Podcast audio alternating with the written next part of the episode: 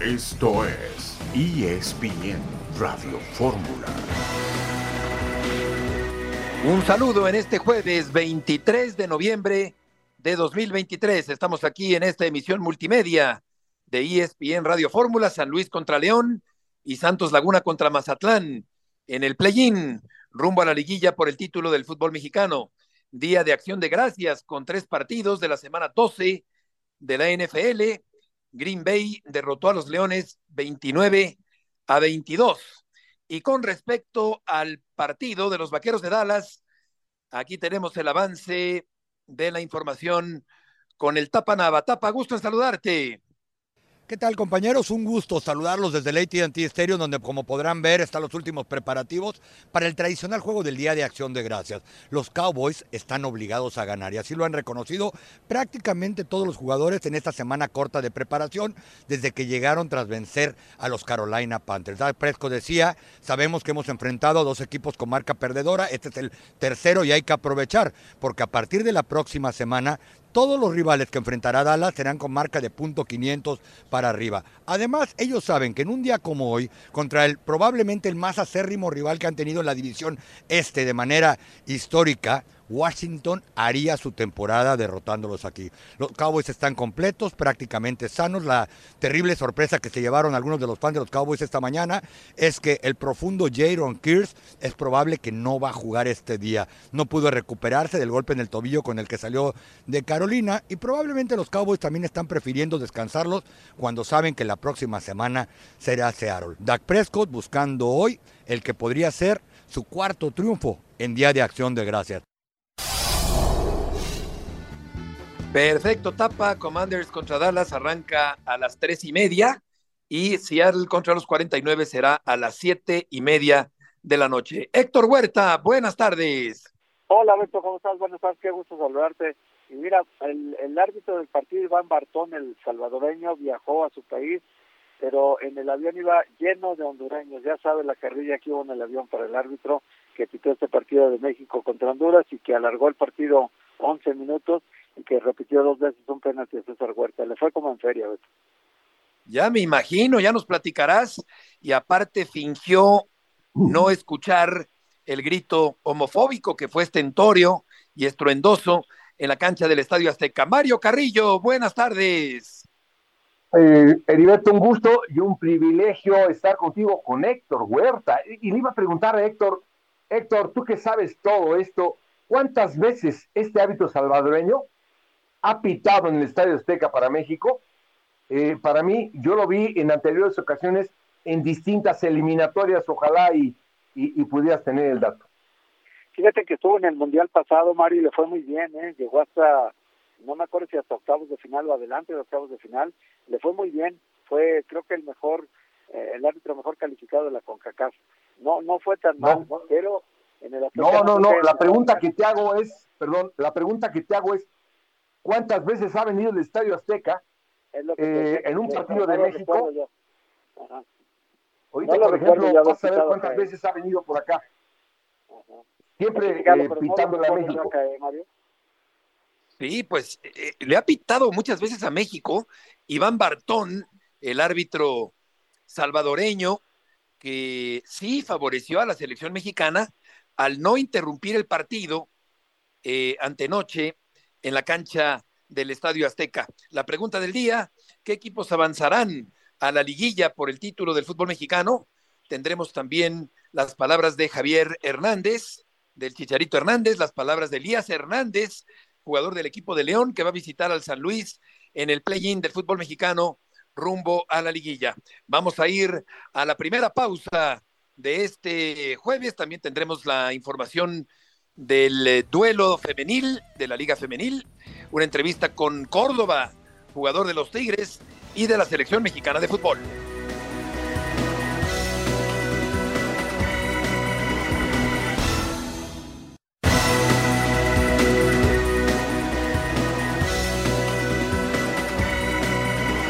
De regreso en esta tarde en ESPN Radio Fórmula con Mario Carrillo y con Héctor Huerta.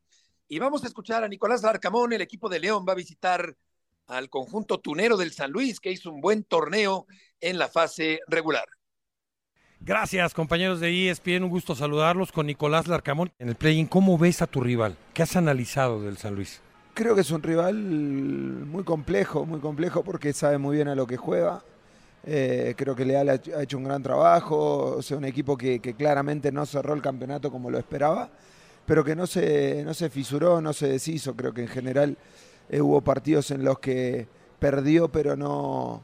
Merecía más. Merecía más, entonces eh, es, importante tomar consideración de que el rendimiento de, los últimos 6-7 partidos no reflejan, eh, no se refleja con los puntos obtenidos, así que estamos claros de que mañana va a ser una, una, un reto importante, una, parada difícil, pero que estamos en condiciones de ganarle y es lo que queremos. Un juego importante sin duda, porque si, si mañana ganas, ya te irías directo contra Rayados. Pero si pierdes, tienes que esperar a ver qué pasa con Mazatlán y Santos y si logras ganar ese partido, irías contra América. Pensando a futuro, ¿contra quién te gustaría la liguilla a ti? Contra Monterrey, pero por sobre todas las cosas porque significaría haber ganado el, partido de mañana, porque nos da un mejor margen de preparación.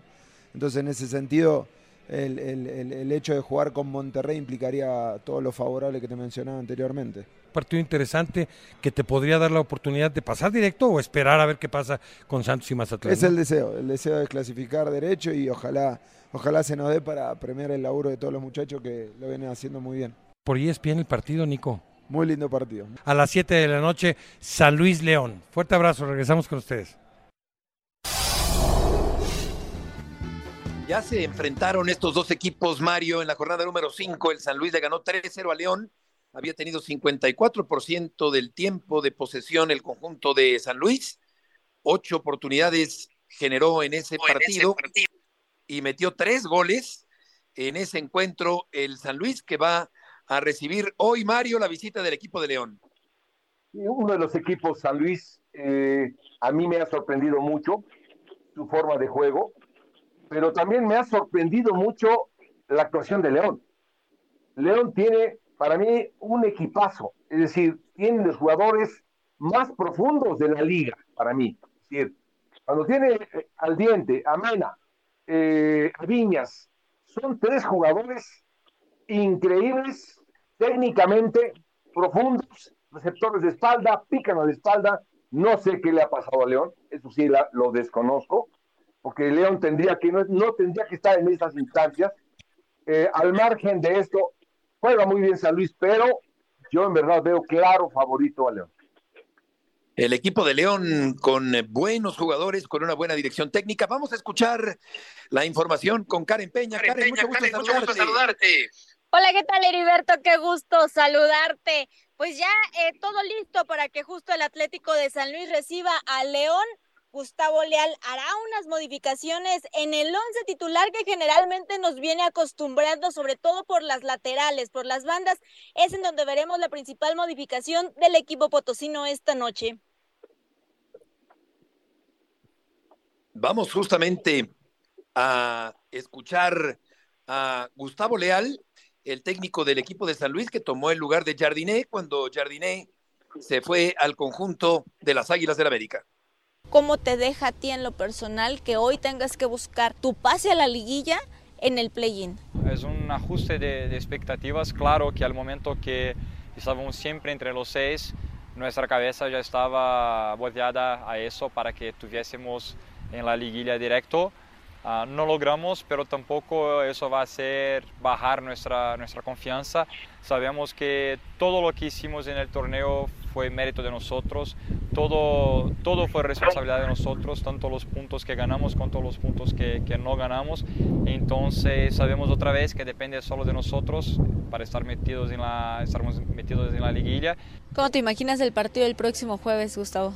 Un partido muy disputado, mucha pelea desde el primer minuto, pelea por cada balón. Sabemos la intensidad que pone León en los partidos también. Un partido donde consigamos poner nuestra calidad en la cancha y sacar ventaja de todos los momentos. ¿Es descabellado hablar de que Atlético de San Luis puede ser campeón de este torneo?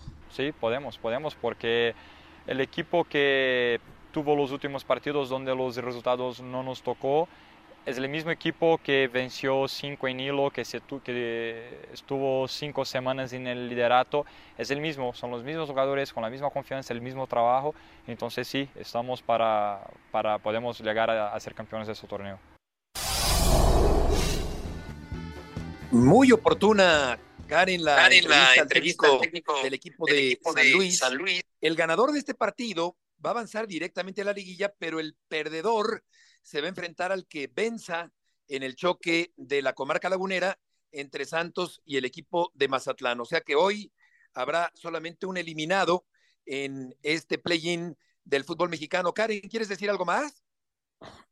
Es todo por mi parte, Iberto, nada más eh, hacer hincapié, ¿no? En el que Atlético de San Luis hoy tiene el objetivo súper eh, claro de salir con la victoria. No hay otra segunda oportunidad internamente, así lo ve el conjunto potosino. Saben que se tienen que recuperar de estos cinco partidos en donde no han podido conseguir eh, tres puntos y bueno, pues creen que hoy ante León les puede jugar a favor las estadísticas de salir con el boleto hacia la liguilla. Karen, muchas gracias por la información. Abrazo fuerte a todos. Y suerte en la transmisión de ESPN del día de hoy. En caso de empate habrá penales. El lugar en la tabla, Héctor, no será tomado en cuenta y este formato me parece un poco menos permisivo que el repechaje de torneos anteriores, en el que 12 equipos avanzaban a la fiesta grande del fútbol mexicano. Sí, pero por ejemplo hay una, una locura que podría darse. Digo, es muy poco probable, pero vamos a pensar que León pierda, pierda contra San Luis y tenga que jugar su siguiente ronda contra Mazatlán o Santos, el que gane. Ya para entonces León llevará 17 más 2, 19 partidos. Y si juega los seis de la liguilla para ser campeón, tendremos históricamente el primer campeón de 25 partidos. Normalmente juegan 23. Pero como este pierde en su eliminación contra San Luis, es, es un ejemplo, ¿eh? Pierde en su eliminatoria contra San Luis y luego va a repechaje contra Santos, digamos. Y luego elimina a Santos y luego va a la liguilla y llega hasta la final y es campeón. Ah, bueno, en este caso supondríamos que un campeón de 25 partidos que llegó por vía de doble repechaje y fue campeón del fútbol mexicano. Qué locura, ¿no? Totalmente. Sí se puede dar esa posibilidad y pues, por lo pronto, Mario, es la primera vez en la historia del fútbol mexicano que se va a realizar este play-in, este formato eh, a partir de hoy con dos partidos y vamos a ver qué ocurre por lo pronto en el Atlético de San Luis contra León. El otro partido también interesante, Santos Laguna, que va a recibir Mario al equipo de Mazatlán. Santos Laguna, que tuvo una serie de lastimados durante toda la temporada, tiene al campeón goleador, tiene jugadores de ataque bien interesantes, es el que peor se defiende. Eh, tuvo lastimado a su mejor arquero toda la temporada, eh, lo suplió muy bien, eh, el arquero Lajut, bastante bien. Pero defensivamente yo es el que veo que peor se defiende. Son los dos laterales que atacan más pero dejan las espaldas de una manera tremenda, así como tienen claridad del ataque, tienen una gran dificultad defensiva. Eh, por ese lado. Por el otro, eh, Mazatlán, incierto. De repente una buena, una mala, veo con más punch a Santos, que para mí tuvo una temporada mala, de acuerdo al plantel, muy mala, pero lo veo favorito, ¿eh? todo al Santos. Al Santos Laguna, con Acevedo, efectivamente, ya que lo menciona Mario Héctor, que ha estado fuera, incluso ha quedado fuera de la selección mexicana temporalmente. Yo creo que Acevedo hará todo lo posible por regresar a la selección mexicana, pelear allí un puesto con Ochoa, desde luego también con Malagón. Sí, fíjate, de todo esto, esto que habla Mario es una paradoja muy difícil de entender. ¿Cómo el Santos Laguna tiene al campeón goleador? Tiene creo que al, al MVP del torneo, Juan Bruneta, que fue el mejor jugador del torneo, eh, yo creo que por encima del chino Huerta, eh, creo que Bruneta fue más consistente, ocho goles, once asistencias, fue un factor determinante con Santos para que Jaro Lozano, Jaro, Jaro perdón, fuera campeón goleador. Entonces, eh, pero es además el más goleado de la liga, es decir, tiene al campeón goleador siendo el equipo más goleado de la liga. Qué paradoja, ¿no? Porque 34 goles en contra, únicamente empatado, ahorita te voy a decir con quién, porque hubo dos equipos malos, el Juárez también. El equipo de Juárez también recibió 34 goles en contra y esto nos hace obviamente decir que es un equipo desequilibrado, porque tienes mucho gol al frente, pero si no tienes fortaleza atrás, pues vas a ser un equipo muy vulnerable. Entonces, es un extraño caso el del Santos, pero pues hay que tomarlo en cuenta como para, para ver hasta dónde puede llegar un equipo que se defiende muy mal, pero ataca muy bien. Exactamente, y Acevedo tuvo que ser operado en junio de un hombro, ya fue inaplazable, inevitable la operación del hombro para el portero titular de Santos Laguna, Carlos Acevedo. Como bien apunta Mario, la aparición de la HUD fue buena y el ESPN eh, Index, el ESPN Football Index, dice lo mismo que Mario, que Santos Laguna tiene el 59% de probabilidad de ganar el partido, únicamente el 19% el conjunto mazatleco y el empate 22% y vamos a ver si Bruneta y compañía pueden hacer un buen partido. Recordamos aquel partido contra el América, Mario, que fue quizá el mejor partido, el más emocionante de la fase regular del torneo. No, sin duda, sin duda. Eh, aparte, el equipo más abierto, más goleador, más creativo, más motivado en ese momento. Eh, los laterales, por ejemplo, tiene un Chico Campos que es fantástico, lateral izquierdo, defiende mal, pero no defiende mal porque no sepa marcar, defiende mal por su tendencia al ataque. Mario, perdona interrumpirte. Vamos, vamos al corte y te seguimos escuchando después de la pausa comercial. Sí, sí,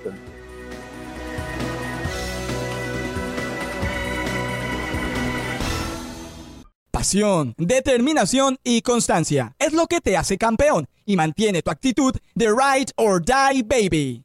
eBay Motors tiene lo que necesitas para darle mantenimiento a tu vehículo y para llegar hasta el rendimiento máximo. Desde sobrealimentadores, sistemas de sonido, tubos de escape, luces LED y más. Si buscas velocidad, potencia o estilo, lo encontrarás todo en eBay Motors. Con más de 122 millones de piezas, siempre encontrarás justo lo que buscas. Y con Guaranteed Fit de eBay, tienes la garantía de que tu pieza quede perfectamente a la primera o se te devuelve tu dinero. Porque con eBay Motors, quemas llantas y no tu dinero. Con las piezas que buscas, a los precios que quieres, tu auto se convertirá en el MVP que te dará el triunfo. eBay Motors. ebaymotors.com. Solo para artículos elegibles se aplican restricciones.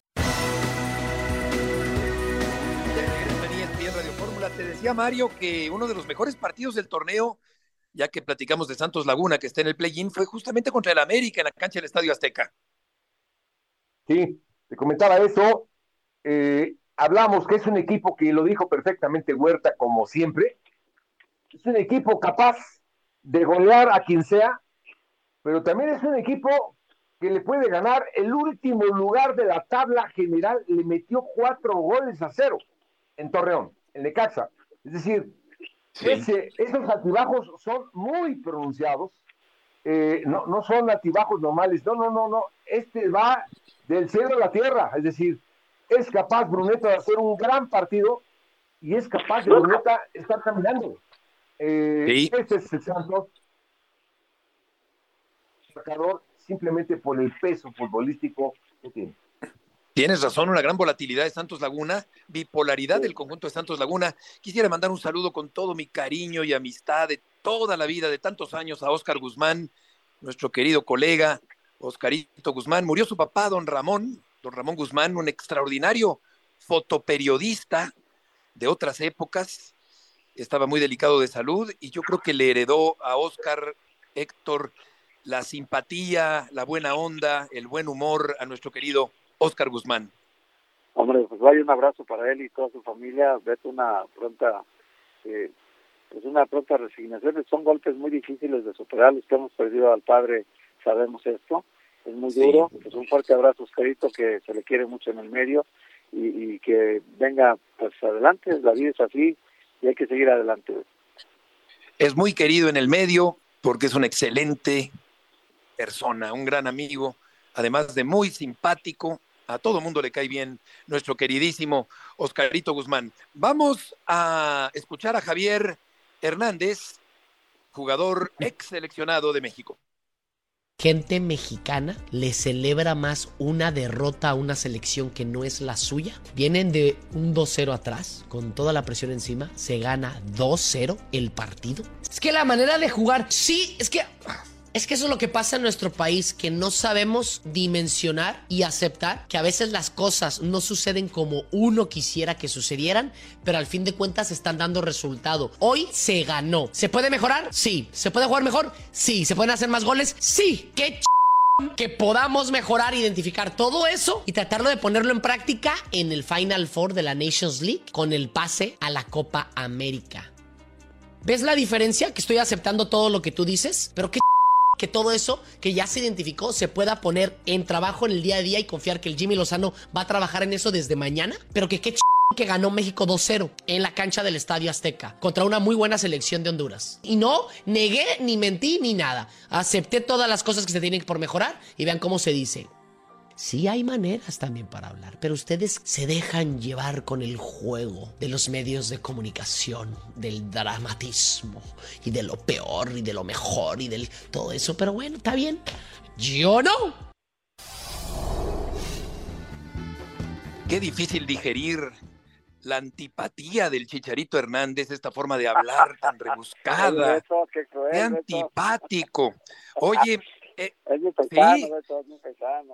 Sí, querido Héctor, pero tú eres a todo dar y tú no eres de sangre pesada. Oye, eh, y esta, esta, esto de andar, esto de andar diciendo groserías, que le encanta decir groserías en las encanta, entrevistas, sí, sí, sí. lo hace sentir muy contento al chicharito, Héctor.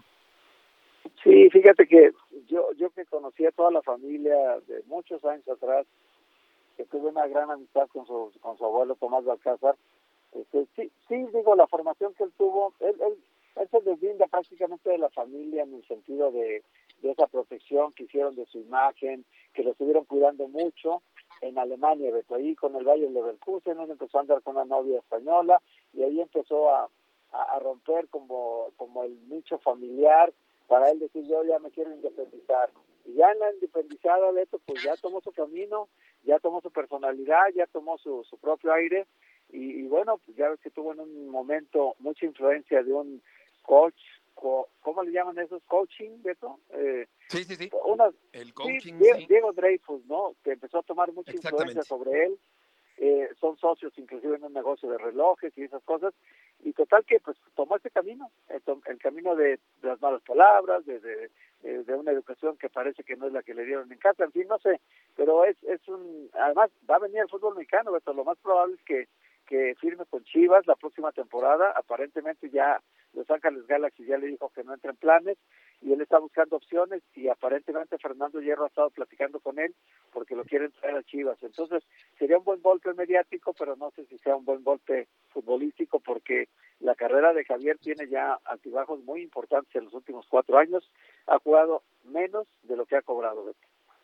¿En dónde quedó ese muchacho sencillo, carismático, súper agradable, futbolista de renombre, como es Javier Hernández? Él cree que diciendo tantas groserías va a ser mucho más enfático y mucho más concreto en sus dichos, pero nada más lejano de la realidad.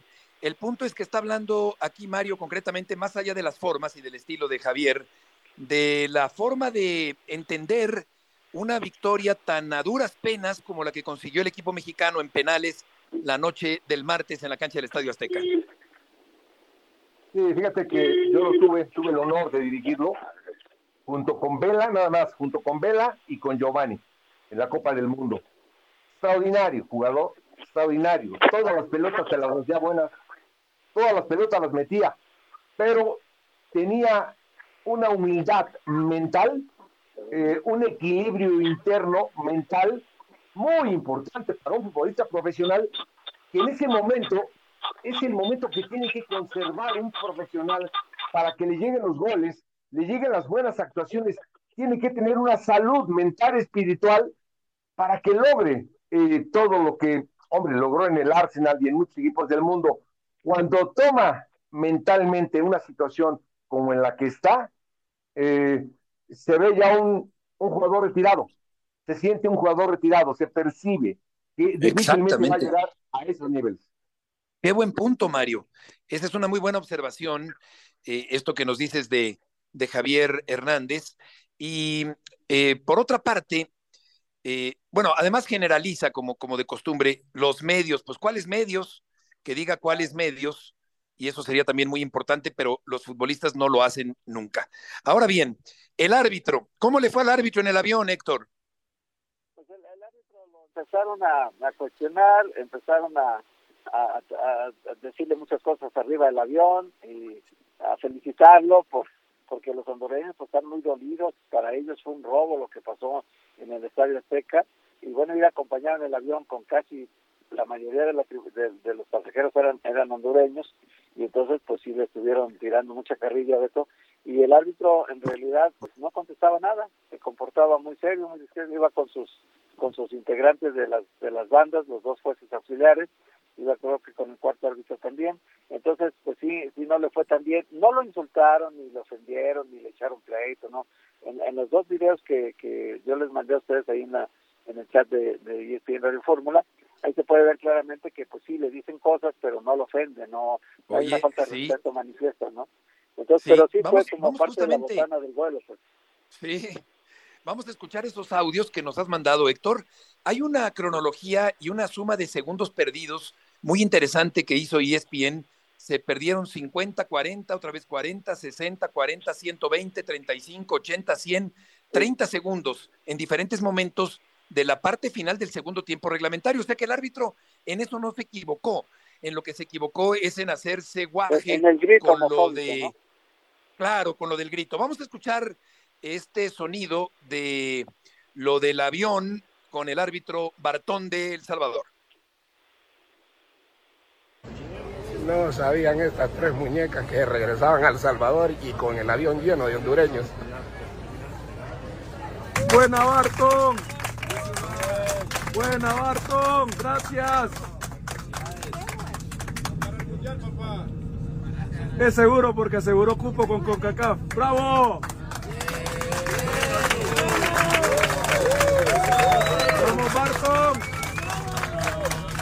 Todos los hondureños te esperamos, Barton.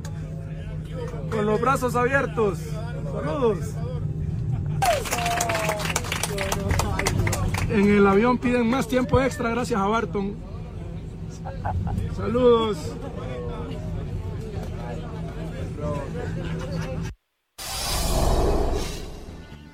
Le fue como en feria al árbitro en el avión, Mario, porque yo, yo creo que no se equivoca en los minutos agregados ni en la repetición de los penales, porque el portero de Honduras sí se mueve. Por cierto, qué mal cobrados por Huerta, pero donde sí ayudó a la selección mexicana es al ignorar el grito homofóbico ante Noche Mario en el Estadio Azteca. Yo creo que yo le pregunté, le hice una pregunta a Héctor, no me la contestó, a lo mejor no la tiene ahí lista. Simplemente, eh, yo creo que este árbitro actuó bien, actuó dentro de las normas normales de lo que es el arbitraje. Pero, por ejemplo, eh, por casualidades de la vida, hombre, en el último minuto empata México. Eh, no sé hace cuánto tiempo no repetía a un jugador dos penales, es decir, tres penales de Huerta que tiró. Es decir, son cosas anormales en un partido tan trascendental como el eh, lo de la semana pasada. Lo que sí, eh, digo, aunado a todo esto y a lo de Javier Hernández, México ganó, nada más, tiene que mejorar un montón, mucho. Exacto. Lo, lo, resumes perfecto, México ganó y nada más. Es decir, es una victoria que da más para la reflexión que para el júbilo, aunque claro, es muy respetable la celebración de los jugadores, pero yo creo que eh, fue demasiado apurado hasta los penales, en medio de la polémica, en fin, ganó y no mucho más que eso y tiene que mejorar, como bien apunta Mario en esta tarde aquí en el programa. Vamos a ir a una pausa, volveremos con el Tapanava porque el Día de Acción de Gracias tiene mucha actividad del fútbol americano profesional y también una entrevista con Sebastián Córdoba.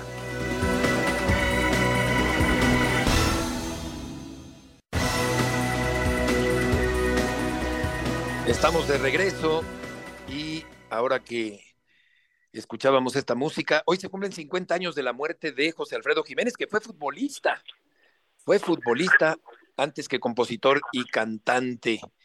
Vamos contigo, Tapa, qué gusto saludarte. Por lo pronto, primero la victoria de los Packers sobre los Leones 29-22 en este día de Acción de Gracias. No, no está escuchando el Tapa Nava, eh, pero creo que, que, José Alfredo ya, está. José Alfredo conoció a, a, Carvajal y compañía. Adelante, Tapa.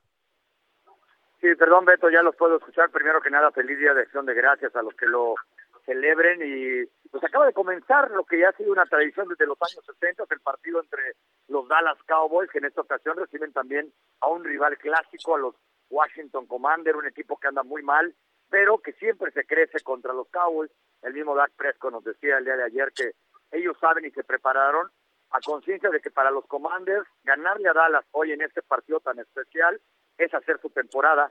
Una derrota probablemente puede provocar el despido ya del entrenador Ron Rivera de los Commanders, los Cowboys ampliamente favoritos, un estadio a reventar con más de 95 mil aficionados, mucha, pero mucha presencia mexicana como ha sido una costumbre año tras año, de alguna manera, y no solamente en apoyo de los Cowboys, mucha gente de México con jersey de los Commanders.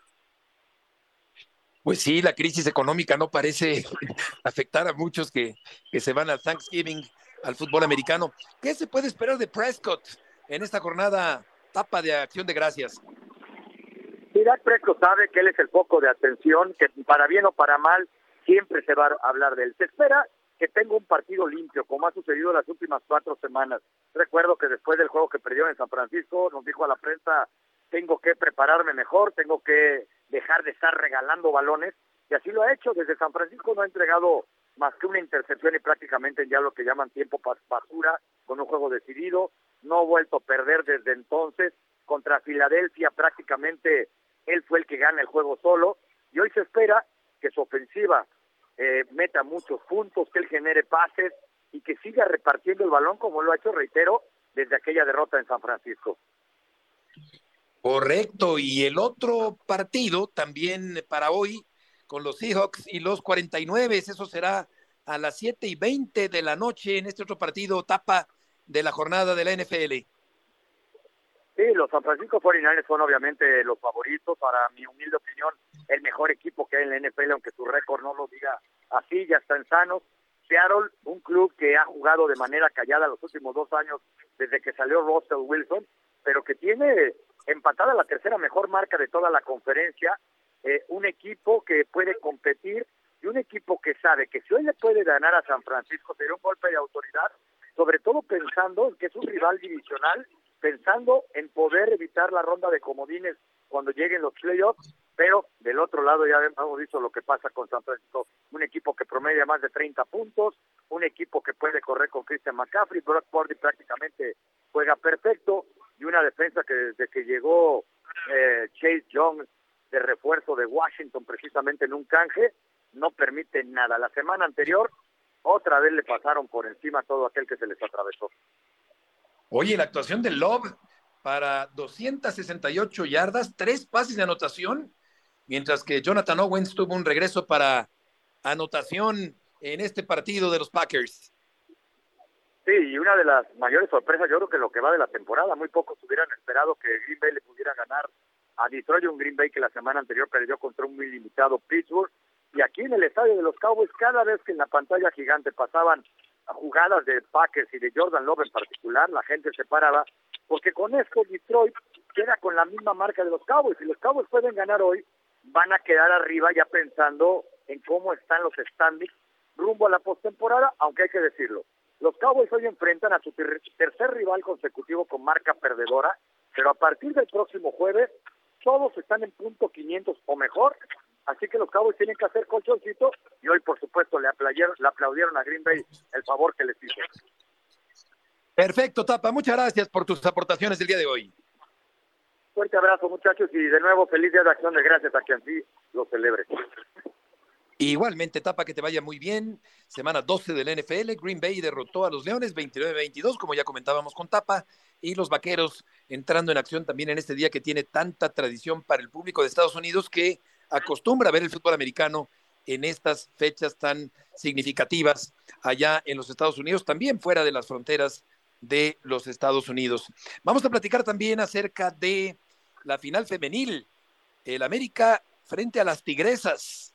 Y estaremos presentando también la entrevista con Córdoba, jugador de la selección mexicana de fútbol, que no tuvo participación en, eh, en estos partidos, en este partido del pasado día martes, pero vamos a ir justamente con Adriana Maldonado, que tiene el Media Day, el día de prensa del América y las Tigresas en este partido de la gran final. Vamos a platicar con ella en un momento más, pero aquí también, Héctor, están reflejadas las potencias futbolísticas como en la rama varonil.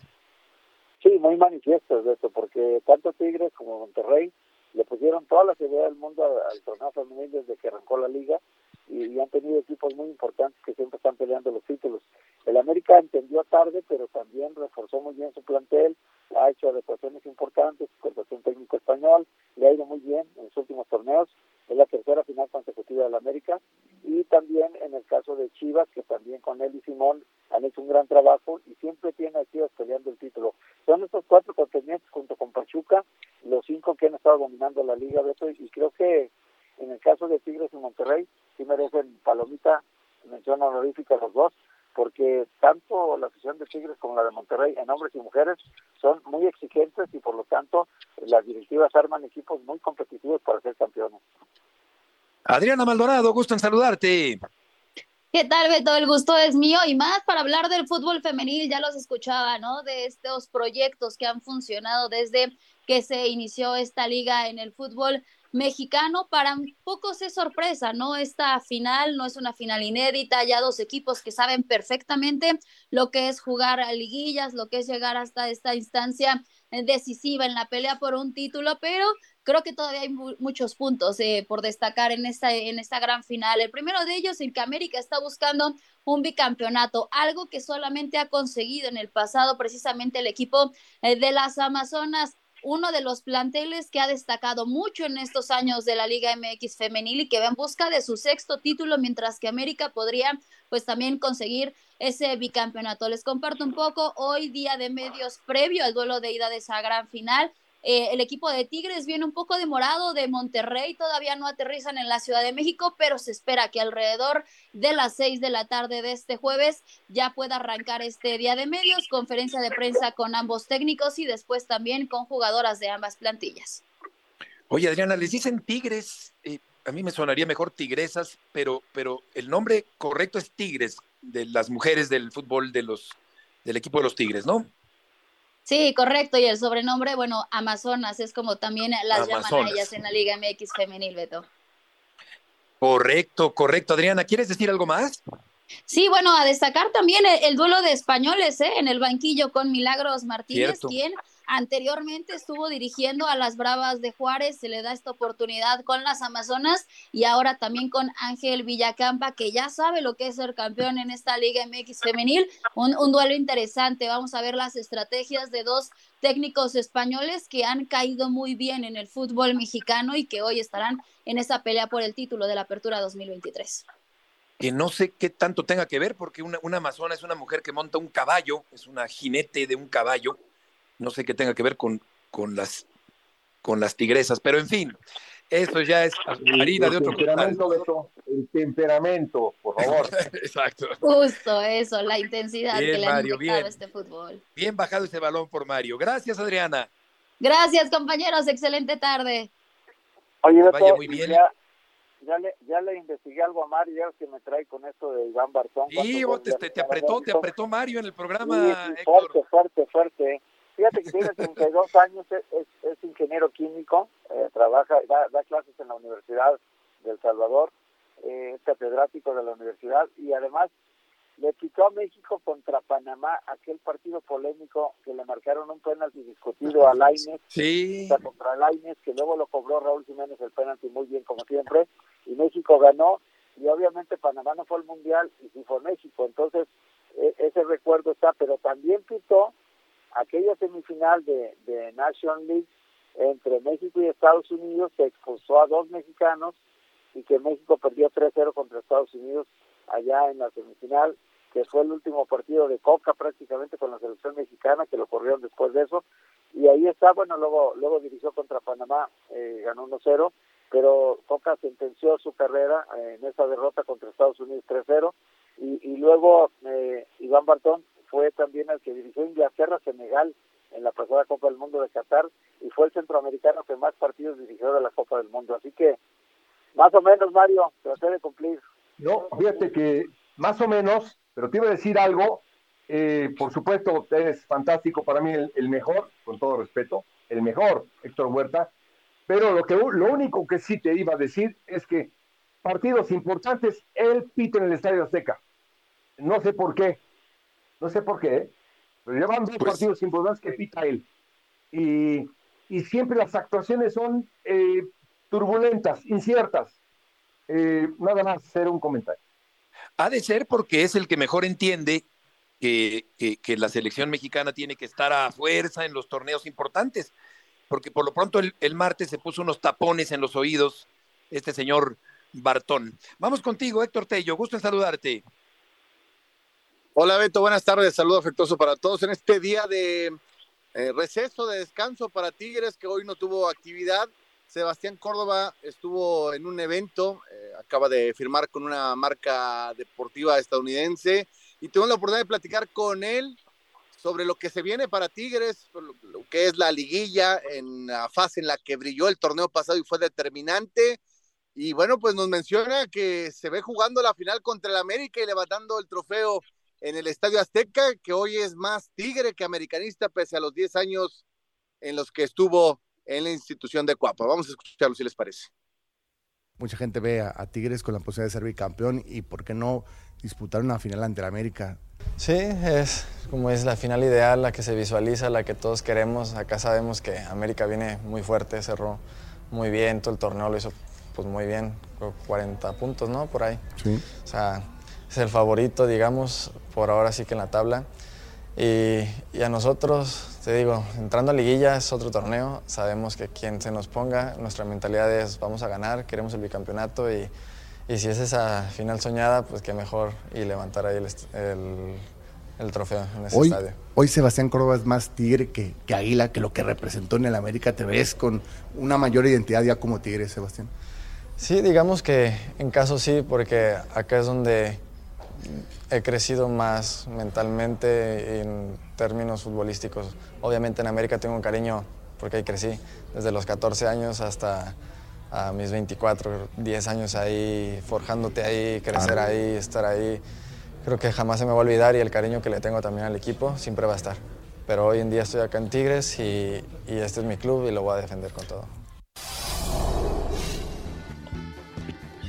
Es la voz de Córdoba, y ahora se siente Héctor eh, más felino que emplumado. Yo creo y que Beto, bueno, es, pues, es, un, poco cumplir, ¿no? Con, con, la formalidad de quedar bien con la gente, pero me parece que es más americanista que Tigre, ¿eh? Porque ahí se formó y desde Fuerzas Básicas viene desde atrás.